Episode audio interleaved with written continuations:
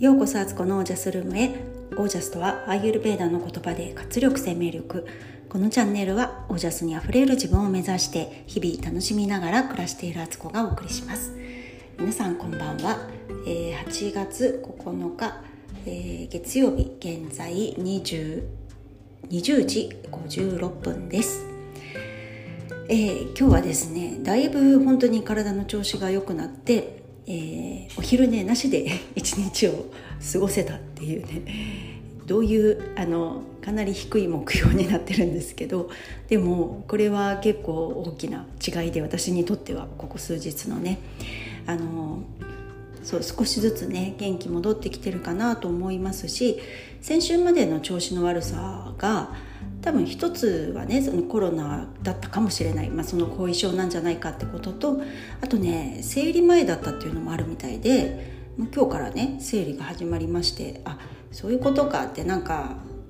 普通のね生理前のあのだるさとか眠気とかもプラスしてね多分ね要素としてあったんじゃないかなと思ったんであのこっからはねなんか良くなる方向にもうそこはもう見たから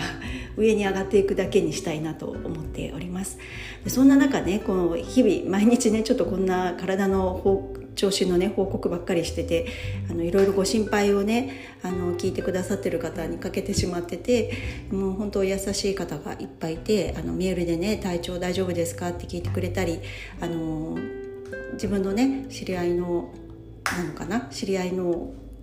病院の先生とかにもなんかちょっとこんな話聞きましたよってあのこう後遺症ってこんな感じだしなんかそれに対する治療法なんかもあるんですよなんて教えてくれて本当本当に本当にありがとうございます。もうすごい嬉しいです。その心を配ってくださる感じがねすごい嬉しくてあのありがとうございます。それでなんかそれを聞いただけでも元気になっちゃうみたいなね。本当に病は気からじゃないですけどそういうね人と人とのこうつながりってやっぱりいいなっていうふうにね思いました。あのお声がけくださった方ありがとうございます、ね、その連絡もしてくださった方もありがとうございます。はい。ということで、えー、今日はですね私あの夕ご飯にトウモロコシとね、えー、枝豆を一緒に蒸してたんですね。蒸し器あのなんていうの簡単にこう広がるざるみたいなやつ をお鍋に敷いて下にお水入れてね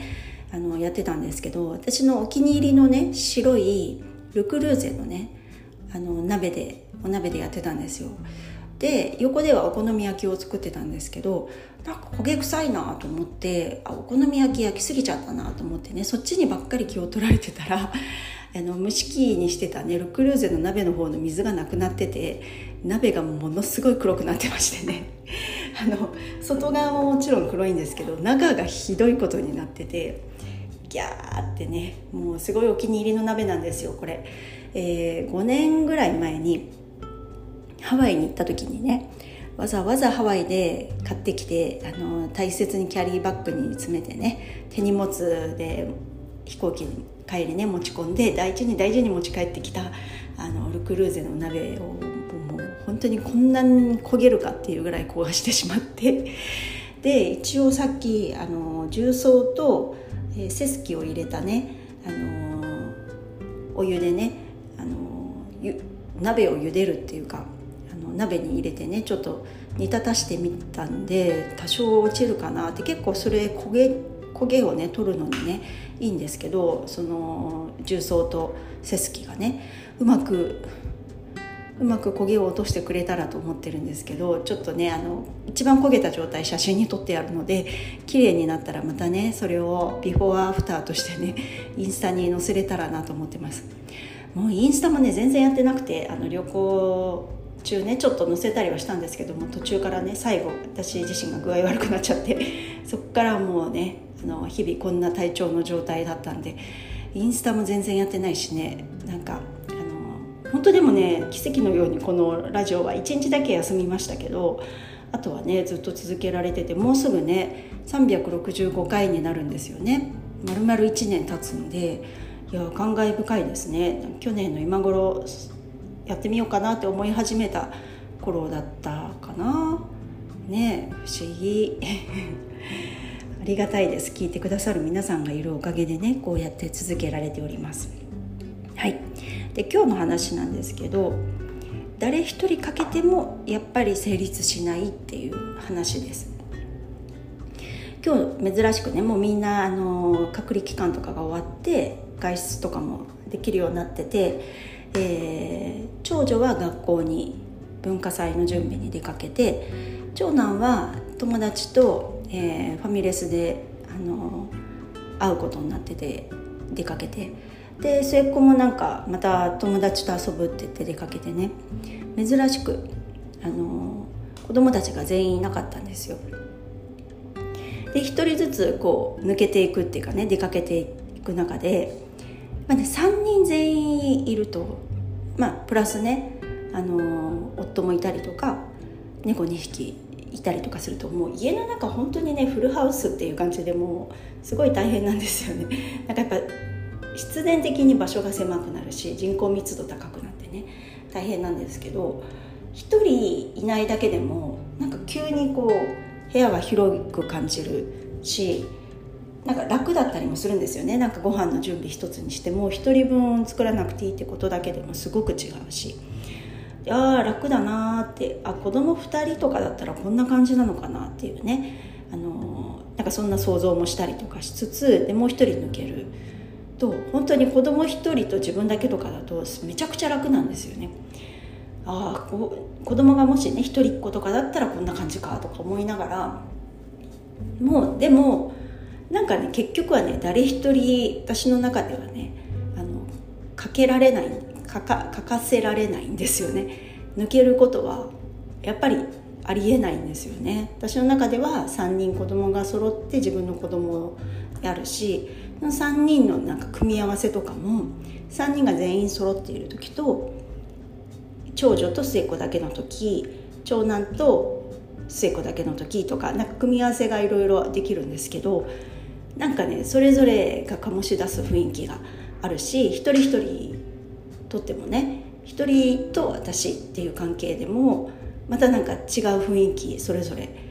出来上がるんですよね。だからなんか結局は全員いることが私の中での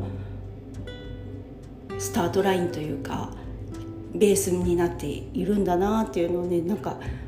つくづく思ったんですよ。あのどういう話っていう感じになってるんですけどなんか